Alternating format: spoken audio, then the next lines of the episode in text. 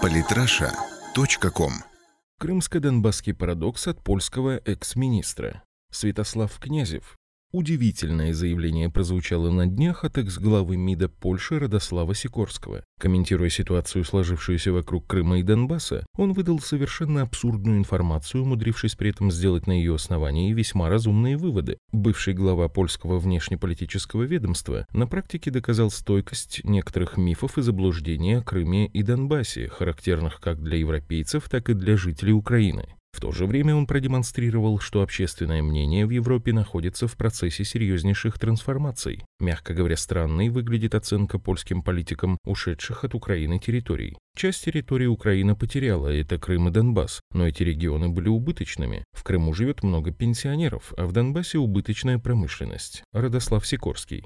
Данный миф был весьма популярен на Украине в 2013-2014 годах, в период государственного переворота в Киеве и последовавших за ним народных восстаний против проамериканских узурпаторов. Поддерживался он с очень высоких трибун. Спикер на тот момент Верховной Рады Украины Александр Турчинов. Самые дотационные и убыточные для бюджета области – Донецкая, Луганская, Крым. Если бы Донецкая область не перечисляла никаких налогов в центральный бюджет и все налоги оставляла на местные нужды, то она без субвенций и дотаций финансировала бы только 36% своего регионального бюджета. Александр Турчинов. Губернатор на тот момент Донецкой области Сергей Тарута. У нас есть миф, что Донецкая область кормит всех, но если смотреть на статистику, то оказывается, что нам госбюджет добавляет, мы дотационные, поэтому нам нужно начинать себя кормить и обеспечивать наше развитие.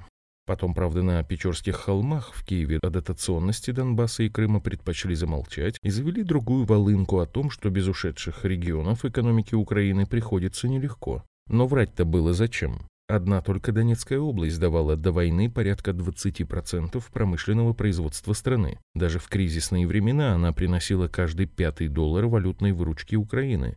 При более высоких ценах на продукцию металлургов более 30%. Если посмотреть на картину с экспортом-импортом украинских регионов в 2013 году, то лишь у 15 из них сальдо торговли было положительным, и 14 из них – это именно регионы условного Юго-Востока. У хваленой Львовской области сальдо составляло минус миллиард 364 миллиона долларов. У Ивано-Франковской и вовсе минус 2 миллиарда 761 миллион. Предприятия Донбасса в это время экспортировали продукции на общую сумму почти 12,5 миллиардов долларов США.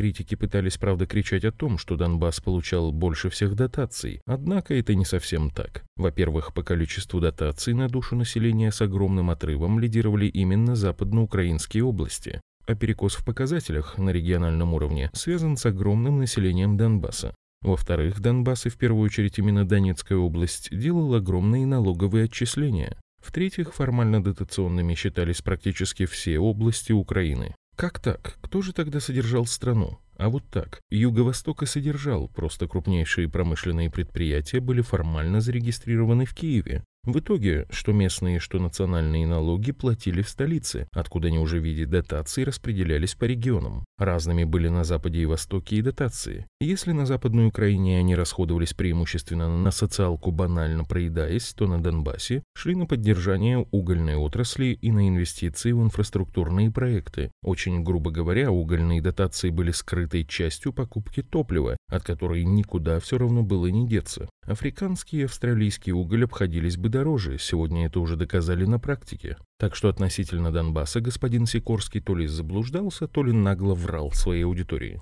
Давайте теперь разберемся с Крымом, убыточным, по словам польского политика, из-за большого количества пенсионеров. Вранье Сикорского в данном случае еще более очевидно. Материалов Госкомстата Украины по данному вопросу в интернете море. По состоянию на начало 2013 года больше всего пенсионеров на тысячу жителей Украины проживало в Черниговской, Черкасской и Киевской областях. Севастополь в этом списке 11, а Крыма в топе и вовсе нет.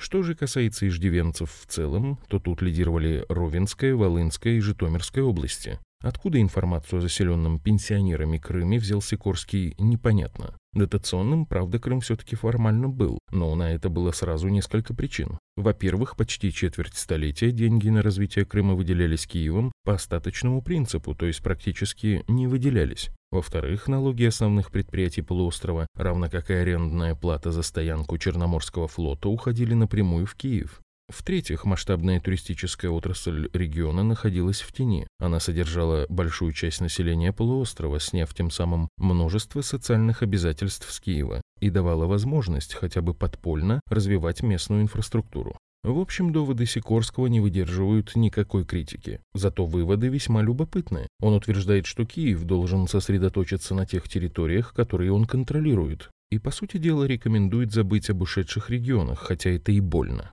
Согласно информации Die Welt, подобная точка зрения преобладает сегодня среди представителей европейской элиты. Журналисты немецкой газеты, явно сочувствующие США, правда подвергают ЛДНР и Россию деструктивной критике, но при этом констатируют, что европейские лидеры хотели бы либо заставить Киев наконец исполнять Минские соглашения, подтверждающие, что Россия не является стороной конфликта, либо признать потерю в своей территории. В общем, желают, чтобы война закончилась и антироссийские санкции были сняты. Обольщаться по этому поводу, конечно, не нужно. Позиции Вашингтона в Европе объективно сильны, а Штаты кровно заинтересованы в затяжной войне, дестабилизирующей Россию и Европу одновременно. Киев же, судя по всему, мечтает о возвращении себе территории без населения. Там понимают, что психологически жители Донбасса с оккупацией не смирятся. Ожидать этого от миллионов людей, живущих третий год под обстрелами, не стоит. И нужные электоральные картины Донецк с Луганском прозападным националистам никогда не дадут, как не дают уже сегодня Мариуполь с Краматорском. Поэтому, хотя формально в Минских соглашениях и были учтены все пожелания Украины, Киев же их реализовывать на практике не будет, продолжая вместо этого блокировать Донбасс и убивать его жителей, надеясь на то, что со временем что-то изменится.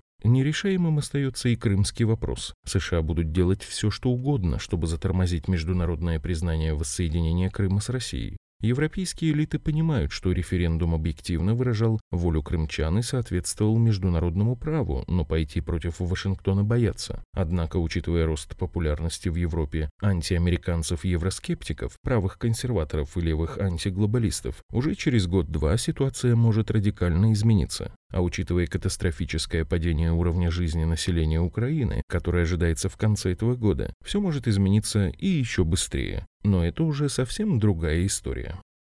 Самые интересные статьи о политике и не только. Читайте и слушайте каждый день на сайте polytrasha.com.